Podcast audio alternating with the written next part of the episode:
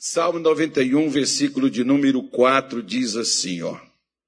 Ou oh, perdão, acho que é, não, é isso mesmo. Versículo 4.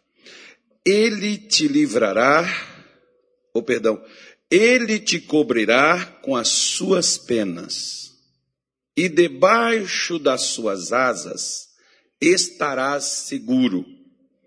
Sua verdade é o quê? Um escudo e o quê?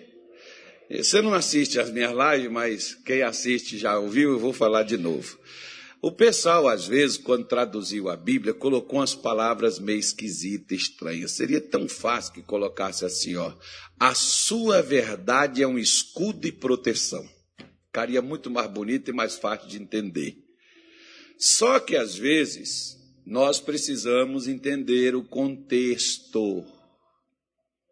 Tem gente que pega versículos isolados da Bíblia e criam uma doutrina, ou uma desculpa, ou, às vezes, alguma atitude por causa daquilo dali. Só que você tem que analisar o contexto dessas coisas.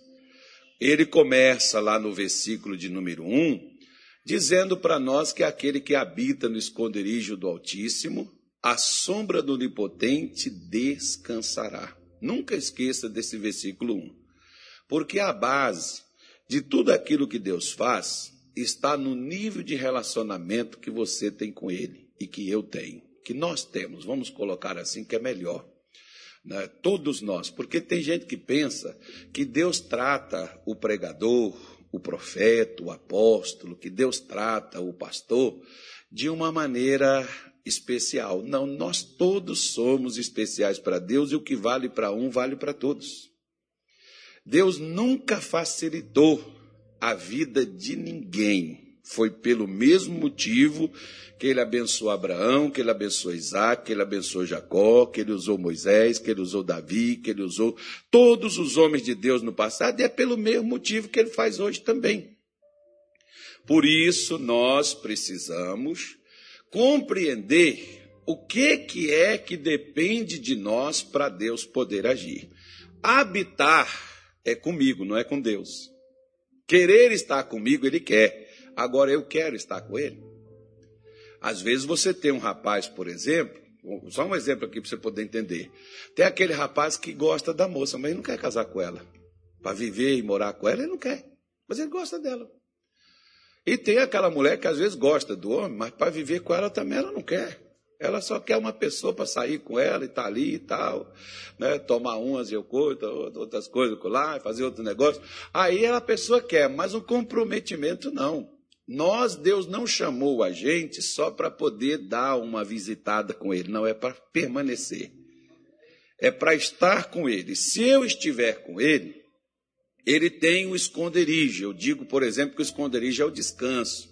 Se você não descansa no esconderijo, você não estará no esconderijo de Deus. E onde é o esconderijo de Deus? É a sombra né, que ele produz para mim aquilo que ele fez por mim. Por isso, hoje no versículo 4, por exemplo, nós já falamos sobre ele, eu já falei algumas partes sobre ele, não vai dar tempo falar de tudo, de todos esses versículos, nesses 21 dias, mas a gente está fazendo para falar o máximo distraído aí, verdades que possam ajudar você, inclusive nós vamos falar sobre a segunda parte que ele diz aí. Ó. Ele te cobrirá com as suas penas. Quando é que Deus vai me proteger? Que Deus vai me guardar? Ele diz: debaixo de suas asas estarás seguro. Se existe uma coisa que hoje no mundo precisa, é de segurança. Que até os crentes perderam a deles. O que nós mais vemos hoje são pessoas que não sabem como vai ser o dia de amanhã. Pessoas preocupadas com o futuro, inseguras. Pessoas que andam né, com medo até da própria sombra. Não é a síndrome do pânico, não, é insegurança mesmo. Pessoas inseguras a, com a família, com o casamento, pessoas inseguras com, com o trabalho, pessoas inseguras com a saúde. As pessoas vivem tão agitadas que elas não vivem mais, elas estão morrendo. a tal da ansiedade, a síndrome do pensamento acelerado. As pessoas estão pensando no amanhã e estão deixando de viver o hoje. Estão pensando no passado, deixando de viver o agora. Tudo isso por causa de quê? Por causa da insegurança que traz essa instabilidade. Acho que você viu, por exemplo, um tempo atrás, quando virou umas rusgas aí do governo, com STF, do presidente da República, aquela confusão toda. Deu uma confusão geral, a política, fica o negócio, fica tudo instável, dólar sobe, bolsa faz não sei das quantas e vira um, um pandemônio. Por quê? É uma instabilidade, é uma insegurança política, uma insegurança jurídica, e eles falam e reclamam daquilo, e de fato produz. Sabe por quê? porque às vezes todos nós temos que ter o chamado porto seguro. Não é na Bahia, não, que eu nem conheço, nunca fui. Talvez um dia eu vou estar lá. Mas esse, esse porto seguro, você vê que aquela pessoa, por exemplo, e talvez você seja uma delas, você trabalha, você quer adquirir suas coisas, ter o seu pé de meia, porque daqui a pouco você fica velho e você diz assim: como é que vai ser minha velhice?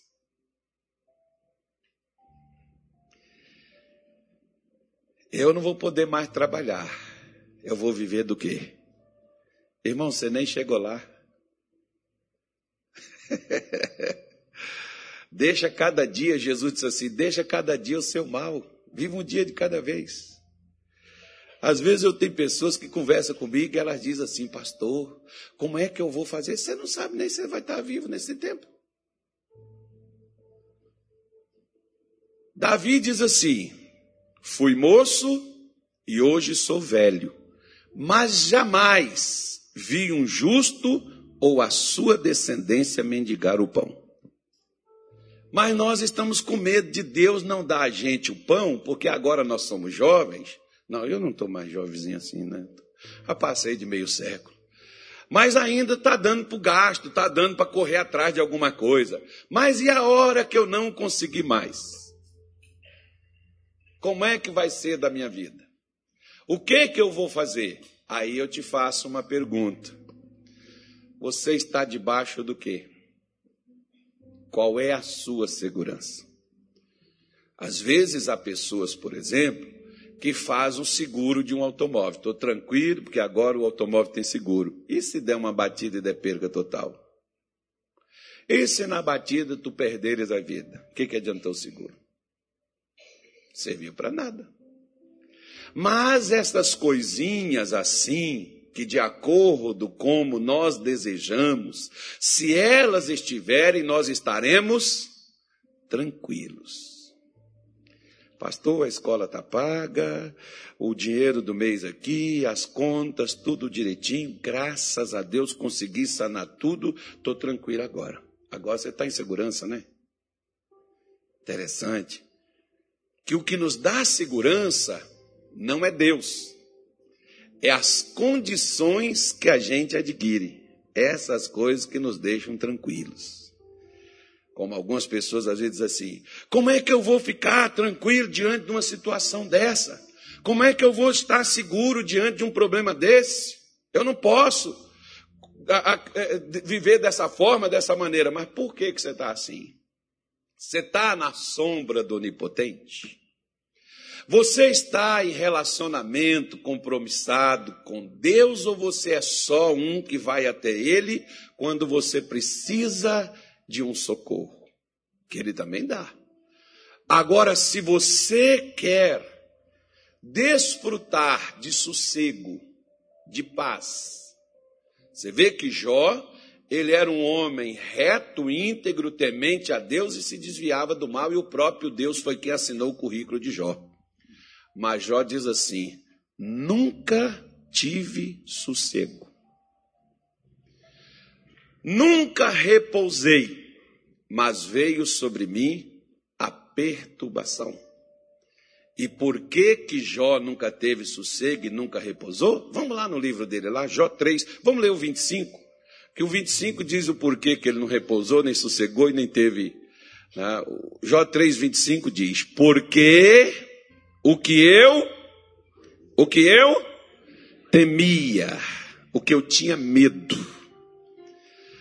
Diga assim, com medo, ou diga assim comigo: o medo é um imã que só atrai coisa ruim.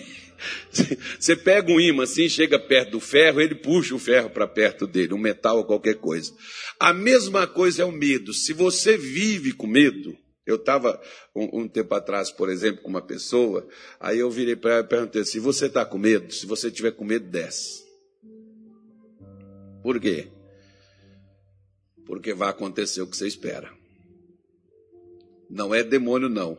Quem vive inseguro, não é, você não precisa que ninguém faça trabalho, que ninguém cresça os olhos em você, que ninguém te deseje o mal. Você mesmo dá conta de desgraçar a sua vida. Você mesmo atrai as tragédias sobre você. Por isso que Jó está dizendo: o que eu temia me veio, o que eu tinha receio, porque tem gente assim: não, pastor, eu não tenho medo, não, mas é que eu fico assim pensando. Ah, irmão, é a mesma coisa. É do mesmo jeito. O receio é algo que você espera que possa ocorrer. É a mesma coisa, é primo irmão do medo, está no mesmo saco. Está junto os mesmos elementos. Por isso que ele diz: o que você teme vai vir sobre você, o que você tem receio vai te acontecer. E se você estiver pilhado no medo, no receio, como é que é que você vai estar? O versículo 26 ele diz aí, ó, que é o que eu estava mostrando para você. Nunca estive descansado. Você está lá no, no versículo 1 do Salmo 91? Não. Você pode estar deitado na sua cama. Aliás, tem gente presente aqui hoje que deitou, mas não dormiu. Seu corpo descansou, mas a sua mente ficou trabalhando. Por causa de quê? Por causa dos seus problemas. Quer confessar e deixar? É só levantar a mão direita para cima. Eu fui essa pessoa, pastor. Eu...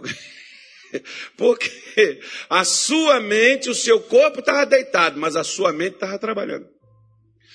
Por causa das suas dificuldades, por causa das suas lutas, por causa dos problemas que te afetam.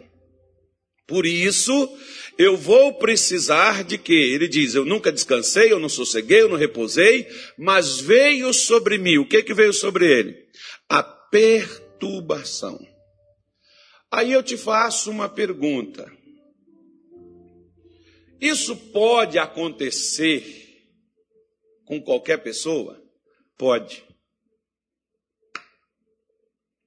Pode vir? Claro. Quer ver? Você pode evitar que um ladrão passe na sua rua, na porta da sua casa? Pode?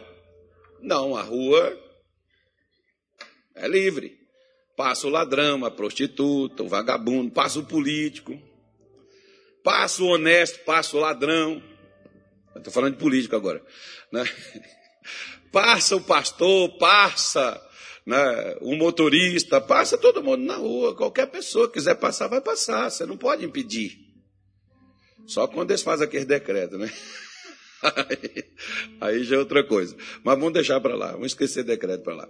Aí você pode, você não pode impedir que o ladrão passe na sua rua, certo? Hã?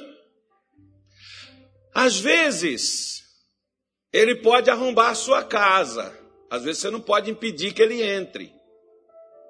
Ele pode entrar na sua casa. Mas você pode impedir que ele sente no seu sofá. Isso você pode impedir. Você pode impedir que ele entre no seu quarto. Você pode impedir e você pode colocar ele para fora, mesmo que ele entrou. Porque eu estou falando aqui no sentido espiritual. Porque às vezes o ladrão como eu estou falando da parte material, às vezes o ladrão que é Satanás já entrou na sua vida, está aí dentro. Mas você pode impedir que ele sente aí. Você pode impedir que ele permaneça aí, você pode colocar ele para fora. Como que eu faço isso, pastor? O versículo 4, quando o salmista diz: Debaixo de tuas asas estarás seguro a sua verdade é um escudo proteção. Quando é que Deus vai me guardar? Nós sabemos, por exemplo, que nem eu e nem você, nós não usamos aquele escudo que a polícia, por exemplo, tem aquele pessoal do BOP, principalmente, quando eles são chamados, é porque o negócio está pegando. E eles chegam lá, além de armados, eles vão tudo com escudo, porque vão mesmo para dissipar a coisa. Ah, então, ali, às vezes as pessoas jogam coisas neles, as pessoas podem jogar é, é, é, objetos, pode feri-los. Eles têm que segurar aquele escudo sobre eles. Às vezes pode até ser desconfortável. Mas quando alguém joga alguma coisa e eles põem o escudo na frente, eles são impactados? Uh -uh. Da mesma forma, é Deus um escudo para mim se eu estou habitando no seu esconderijo. Se alguém lançar, se alguém jogar alguma coisa contra a minha vida, pode ser os mais terríveis demônios que sejam enviados para me atingir fisicamente, espiritualmente, financeiramente, se eu estou no esconderijo do Altíssimo, Deus é o meu escudo. Ao invés de me atingir, vai atingir quem? Vai atingir a Deus e não a mim. Deus tem o suporte de me defender enquanto eu, uma vez acertado por aquele que foi lançado sobre a minha vida, poderia sucumbir. Se eu não tivesse o escudo. Por isso, esse escudo do qual o salmista diz, ele fala do escudo da fé. A verdade, que é a palavra de Deus, é um escudo. Ok. Só que tem um problema. Qual é o problema? O problema é fé ou medo. Ou eu acredito na verdade. Eu estava até ali é, fazendo algumas anotações para mais tarde, o culto da noite, e eu estava me lembrando. Jesus tinha umas expressões, principalmente no Evangelho de João, ele fala muito sobre isso, que ele usa assim, na verdade, na verdade. Por que, que ele usou esse termo? Interessante, porque repetir de novo, na verdade, na verdade. Por quê? Por que disso? Jesus está dizendo o seguinte: é verdade que você está mal? É verdade. Agora, existe uma verdade sobre a verdade que você tem.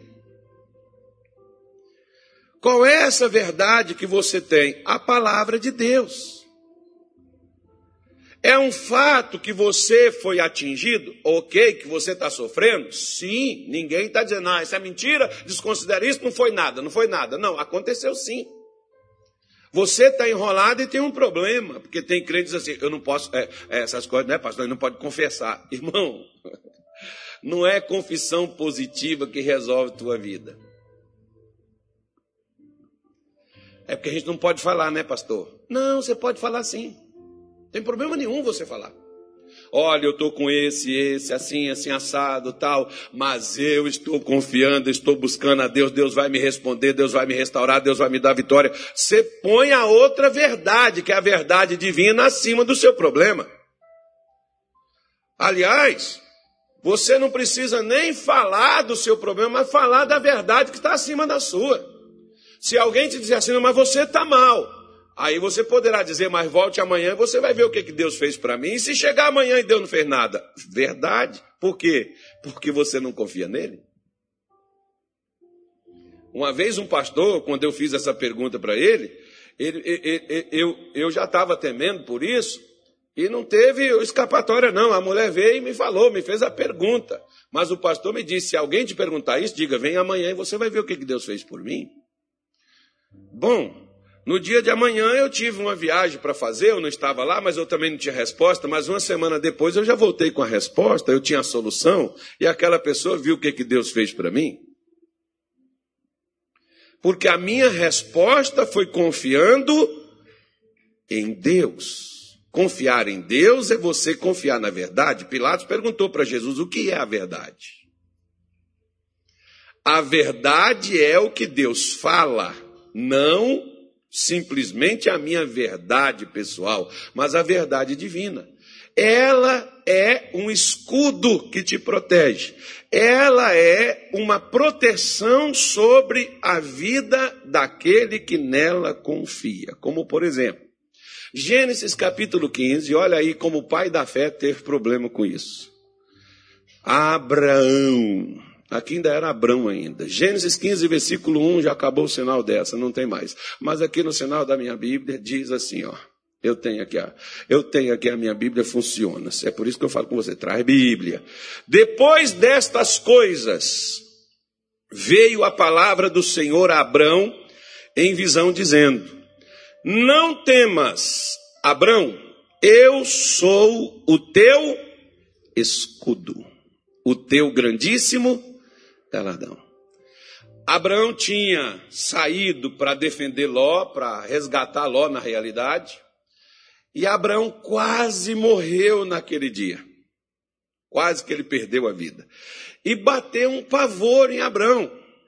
Poxa, estou velho, e estou fazendo essas coisas todas para nada, porque até agora Deus, quem é que vai ter? Eu estou trabalhando em vão. Você já viu os crentes que às vezes dizem, pastor, eu não sei para que, que eu estou fazendo isso, mas, né, mas vou fazer assim mesmo, mas, puxa vida, meu filho não importa com nada, minha mulher não está nem aí, meu marido não quer, aquelas coisas todas que nós às vezes lamentamos na nossa vida.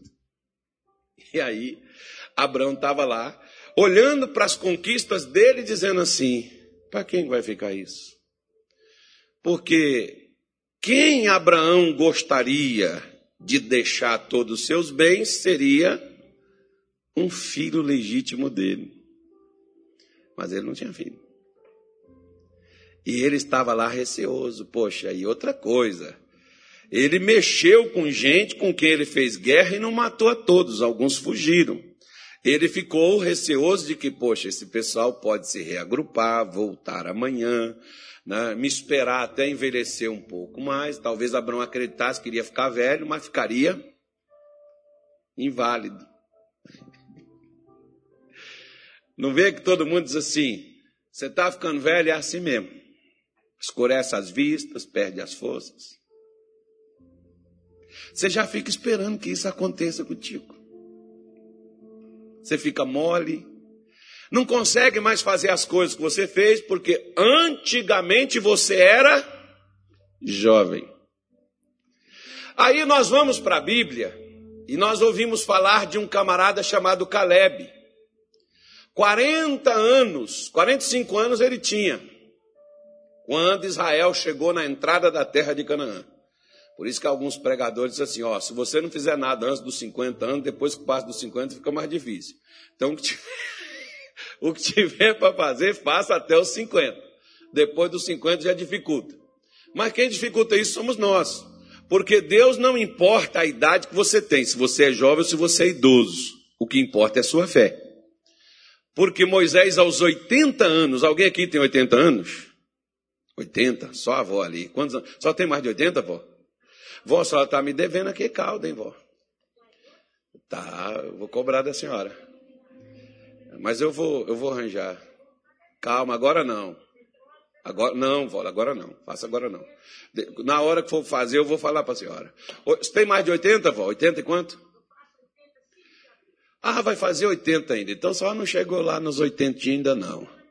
Mas se Deus chegar aqui para a avó e falar assim, ó, você vai libertar o Brasil de toda essa parafernália que está aí, política, religiosa, essa coisa. A avó falar assim: Senhor, é melhor só arranjar um garoto mais jovem, porque eu já estou chegando no fim da vida.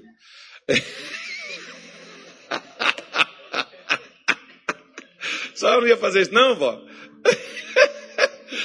Mas agora, agora vamos supor que a avó aceite. Aí a avó venha para cá e diz assim: ó, oh, não tem nada de pastor casa aqui agora não, agora sou eu. A, a pessoa ia falar assim: meu Deus do céu, o pastor já estava já mais para lá, né? Já já já já estava passado. E essa velha aí, Meu Deus do céu, como é que é que a igreja tem, não tem juízo botar uma pessoa que já está no fim da vida para poder cuidar da gente? Pois é, a sensação que Moisés tinha, por isso que ele falou assim: Senhor, Israel não vai acreditar em mim. O problema de Moisés não era Faraó, era o povo acreditar nele.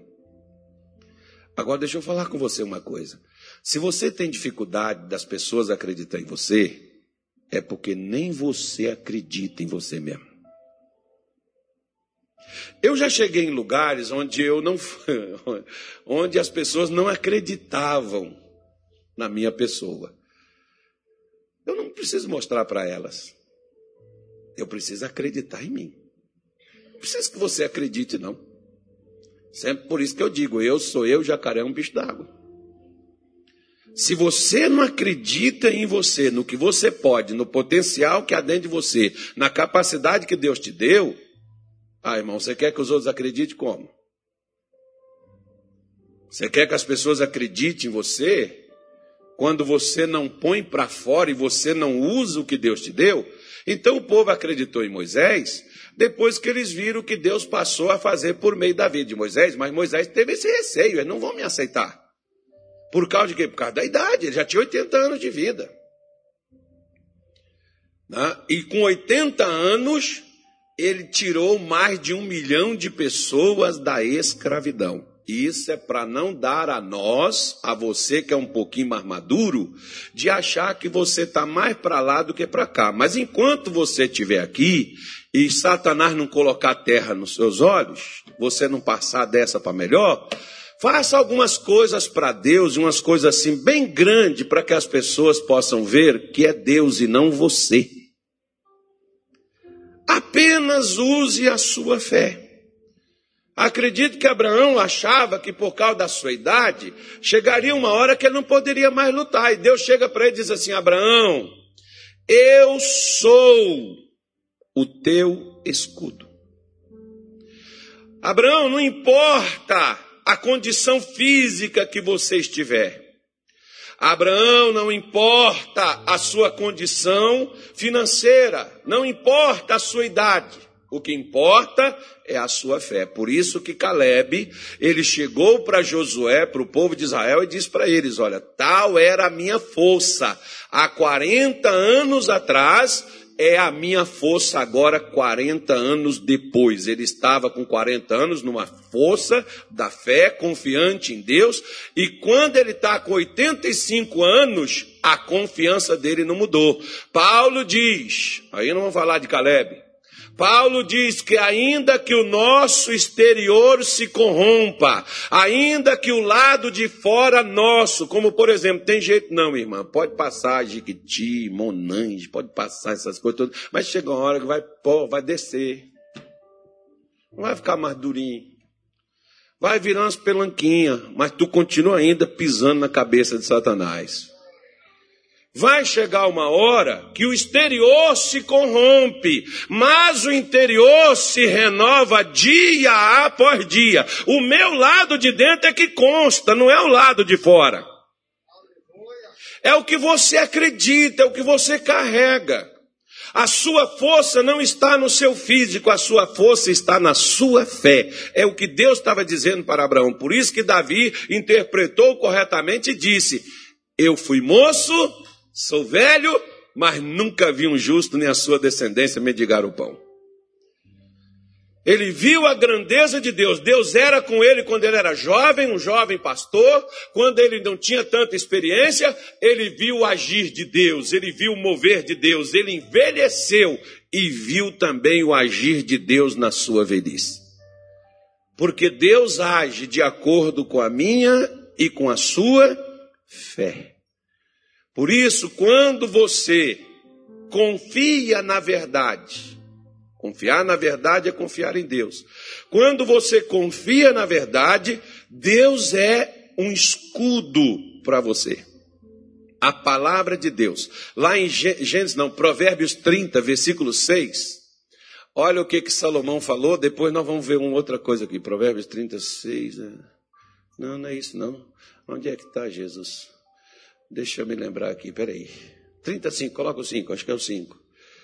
É, é, Cinco, rapaz. Os cinco. Isso aí está os seis ainda. Isso. Toda a palavra de Deus é o quê? Hã? Pura. E o que que ela é? Hã? Um escudo para quem? Ah, tá. Peraí. Ela é um escudo para todo mundo que está na igreja? Ela é um escudo para pastor? Não. Para missionário, para profeta? Ela é um escudo para apóstolo? Ela é um escudo para quem? Para quem confia. Em quem? Nele. O que que ela é para mim? Um escudo. Ela me protege se eu confio. Se eu só estou na igreja, se eu só frequento o culto, mas não confio na palavra de Deus, Deus não é meu escudo. Não, é, é, é, é, por isso que tem gente na igreja que leva cacetada e não entende e depois diz assim, fica decepcionada com o evangelho. Porque eu fui para a igreja, minha vida não mudou nada. Eu fui para a igreja, eu dei dízimo, eu dei ofertas, eu orava, levantava, jejuava. Não aconteceu nada. E eu acredito que sim. Porque eu também, quando fui, não tinha nem o que comer em casa. Fiquei oito meses dentro da igreja passando fome, necessidade. Estava na igreja, era crente. Porque as pessoas dizem assim: vai para a igreja que resolve tudo. ai, ai. Vai para a faculdade, não estuda, não, para você ver. Continua burro. Se vem para a igreja e não confia em Deus, continua passando as mesmas coisas. Porque Deus só passa a ser o seu escudo quando você está confiando nele. Quando você está agarrado nele, grudado nele, quando você está habitando nele, aí ele é o seu escudo. Quer ver só? A prova? Juízes capítulo de número 5, versículo de número 8. Vamos ver bonitinho para você ver que já aconteceu lá no passado. Ó. Está vendo aí? Olha o que, que aconteceu com esse povo. Juízes 5, versículo de número 8. E se escolhiam deuses novos. Logo a guerra estava às portas. Via-se por isso escudo ou lança entre 40 mil em Israel. Não se tinha. Então você veja bem: 40 mil soldados, se eles iam, vinha uma guerra, eles iam para uma batalha e eles não levavam escudo, eles eram loucos. Não, o escudo físico tinha. O escudo humano eles tinham e levavam nas suas mãos. Mas aqui a Bíblia diz que eles escolheram outros deuses. Logo a guerra veio. Mas não havia escudo nem lança. Em Israel, no meio de 40 mil, porque eles trocaram de Deus. Na época dos juízes foi a época de maior apostasia. A Bíblia diz que cada um fazia aquilo que achava melhor. Nesta época em que eles trocaram de Deus, eles perderam e perdiam a proteção. Da mesma forma, quando eu não confio em Deus, se eu não confio nele, eu estou confiando em alguma coisa. Pode ser no meu braço, por isso que a Bíblia diz: Maldito é o homem que confia na força de seu braço. Pode ser na minha condição financeira, não, eu tenho dinheiro, eu vou pagar. Só que vai chegar um momento que o dinheiro não compra. Eu estava, por exemplo, conversando, tem um pastor nosso, a esposa dele teve um pré-eclampsia e ela quase, aí né, o médico falou um negócio lá e tal. E eu falei para ele: é nestas horas que a gente precisa de fé. Nessa hora aí, ó. Quando chega esta hora aí.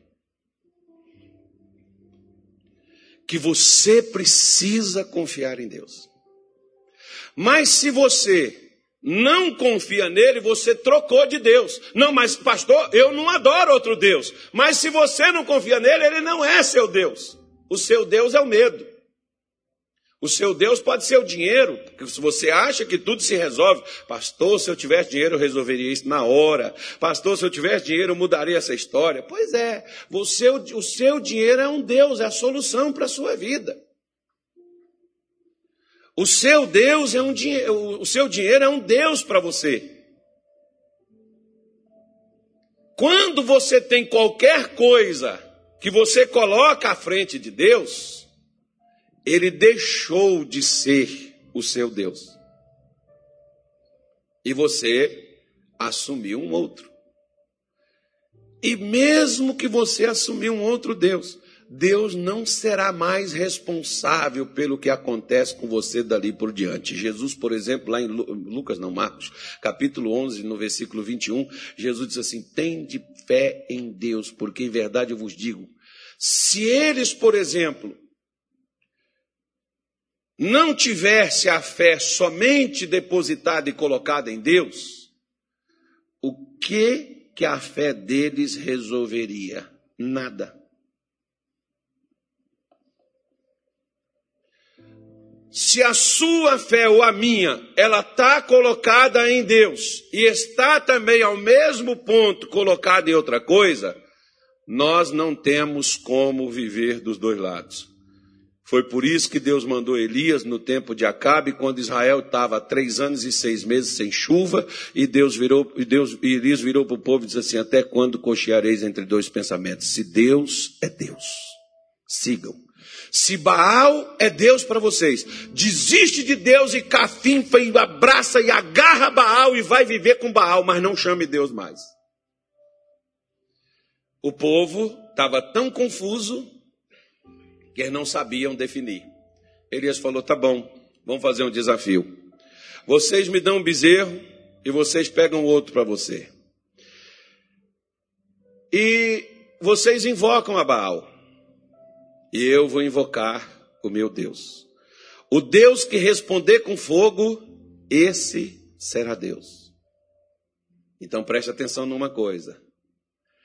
O Deus da verdade, ele tem respostas. Fala para o seu vizinho, acorda, irmão. O pastor está falando da sua vida. E você está dormindo, eu vou pegar que é a bênção sua, vou levar comigo. Devolve também não. Então, quando eu, por exemplo, estou confiando em Deus, eu tenho resposta. Se Deus não está te respondendo, é porque você está entre dois pensamentos. Elimina um. E principalmente o falso. E creia no verdadeiro. Por quê? Por causa disso aqui, irmão. Quer ver? Salmo 115. Abra aí na tua Bíblia, eu já vou terminar. Abra aí na tua Bíblia. Salmo 115, versículo 11, Anilton. Coloca na tela, por favor, filho de Deus. Diz assim, ó. 115, irmão. Ah, mas você hoje está. Você hoje está testando minha. Você está pensando. Você está testando eu, hein? Eu estava até pensando em ligar para aquele irmão lá do Tijucal para ver um negócio daquele para nós. Agora eu estou tirando meu coração. Você ia sorrir. Agora ele não erra mais nenhum versículo agora. Só para ir pegar aquele negócio lá. Eu ia, foi por isso que Deus não deixou ligar para o irmão, você viu? Eu ia ligar antes de entrar aqui, falar, irmão, separa dois para mim aí, quer ver o Anilton sorrindo, feliz, escovando os dentes. Aí, eu não, eu não fiz, Anilton, ó, você me provoca para você ver. Diz assim, ó, vós os que temei ao Senhor, confiai no Senhor. Ele é vosso auxílio e vosso escudo. Quer ver? Duas coisas tem neste versículo aqui. Primeiro delas, Ele diz assim: Vós que temeis ao Senhor, confiai no Senhor. Duas coisas. Muita gente tem temor de Deus, mas não confia nele. Como assim? Por exemplo, você saiu lá da sua casa, você poderia estar dormindo, descansando, fazendo qualquer coisa, poderia estar fazendo comida, sei lá, qualquer outro negócio. Você saiu da sua casa e veio aqui para participar da ceia do Senhor. Sabe o que, que você tem? Você tem temor. Isso é temor a Deus. Porque o crente que tem juízo, ele tem temor. O que, que é temor? Temor não é medo, é respeito pelas coisas de Deus.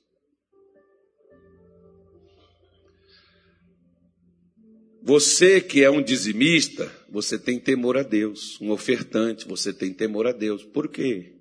Porque você separa de tudo que Deus te dá traz sua oferta, traz seu dízimo. Isso é temer a Deus. Isso é ter respeito com as coisas de Deus.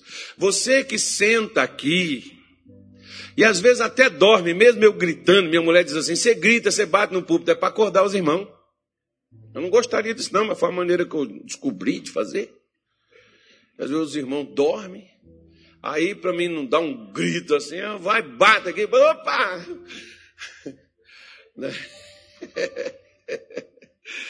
Aí, aí o que que acontece? Você senta aqui e fica aqui me ouvindo. Sabe o que, que é isso? Isso é temor. E você respeita esse momento. Isso é temor. Mas você não confia em Deus. E às vezes tem aquelas pessoas que confiam e não respeitam as coisas de Deus. Quer ver? Te dou um exemplo. Quer um exemplo? Sim ou não? Tem gente que não vem na igreja, mas acredita em Deus mais do que muitos que estão aqui dentro. Tanto que na hora que eles precisam de uma bênção, é por isso que crente passa raiva. Eu estava dentro da igreja, eu ficava na raiva, irmão. E eu tô lá, ó, consertando minha vida, querendo andar com Deus, querendo me, me acertar com Deus, e, e passando fome, passando necessidade. Chegava um cara, primeira vez, aí ele pegava, levantava a mão e contava o testemunho. Eu olhava assim. Depois ainda perguntava ainda, você já é crente? Não, eu vim hoje, primeira vez na igreja. Aí eu, aí que eu morria de raiva mesmo. Pô, Deus, eu tô aqui. Só não me vê não? Sou seu servo. E Deus disse: Carlos, você me teme, mas você não confia. Esse camarada veio aí, o pastor pregou e confiou nele. Eu tenho que dar ele, eu tenho que responder ele. Mas, neste salmo, o salmista aponta para nós, para quem Deus é o escudo, não é só para o que teme. Eu tenho que temer o Senhor e confiar que Ele é o meu protetor, que Ele está do meu lado, que Ele é comigo. Um dia, por exemplo, eu estava lá em Duque de Caxias, no Rio de Janeiro, e teve uma senhora que ela entrou lá no culto, na hora da oração, e ela fedia, ela veio do lixo, ela vivia na rua, comia lixo, aquela coisa toda, e na hora da oração ela entrou no culto, aquela mulher manifestou. Mas ela manifestou possessa e eu olhei assim e falei, gente, olha para vocês verem o que, que o demônio faz com a pessoa. Olha esse demônio na vida dessa mulher. Aí o pessoal ficou olhando assim. Aí o demônio virou e disse assim: Você só está falando muito que você está em cima. Desce aqui para você ver. Porque era um pastor que estava ah, na, na oração na hora com ela lá. Aí eu falei: Como é que é? Ele diz assim: Você só está falando muito que você está em cima, desce aqui. Eu falei: Não seja por isso. Desse altar aqui é complicado, né, mãe? O de lá era mais baixo. Eu não fui lá na escada para descer, eu pulei daqui. Quando eu pulei, ela virou, o demônio virou as costas para mim. Quando virou as costas, eu falei: Olha para mim. Ele falou: Não posso. Por que, que você não pode? porque o homem está aí junto com você. Até então, nem eu, nem eu pensava nisso e me preocupava com isso. Sabe por quê? Porque ele disse que estaria comigo todos os dias até a consumação do século se eu guardasse a sua palavra. Se eu guardar os seus mandamentos, se eu guardar a sua palavra, ele diz: Eu estou com você. Na hora que você precisar que ele esteja para te defender, lá estará ele na sua frente, porque escudo não é atrás, é na parte da frente, vai à sua frente. Quando ele disse: Eu irei adiante de vós, abrirei as portas fechadas, quebrarei os ferrolhos de bronze, de ferro, as portas de ferro. Ele faz, por quê? Porque ele é o escudo para aquele que nele confia e nele respeita, porque tem muita gente que não respeita a palavra de Deus. Como assim, pastor? Lembrei de contar, só isso eu vou contar e nós vamos fazer oração.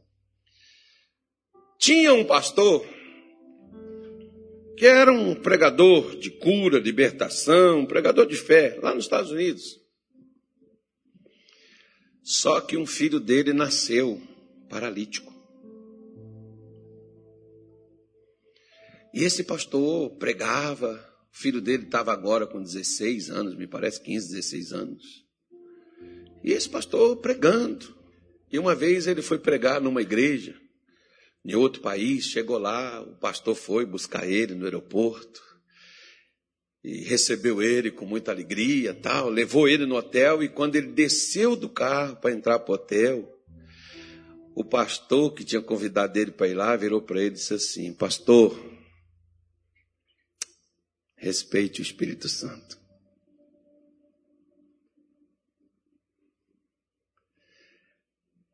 Aí, ele, amém. Foi embora. Foi lá, fez o primeiro culto lá na igreja, terminou o culto. O pastor levou ele no hotel para ele dar uma descansada. O pastor colocou ele lá de novo. O pastor virou para ele e disse assim: Pastor, respeite o Espírito Santo. Passou o outro culto, culto da noite, o último culto do dia. O pastor levou de novo, chegou lá e disse para ele: Pastor, Respeite o Espírito Santo. Respeitar é temer.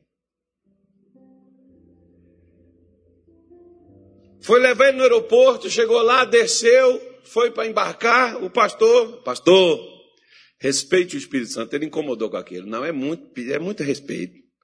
Quando a pessoa fala a mesma coisa com você, irmão, se você não entender, pergunta. Lá em Minas Gerais tem um ditado assim, bem duro acerca disso. Bate na cara que o burro entende. Mas quando o burro não entende, tem que explicar o burro.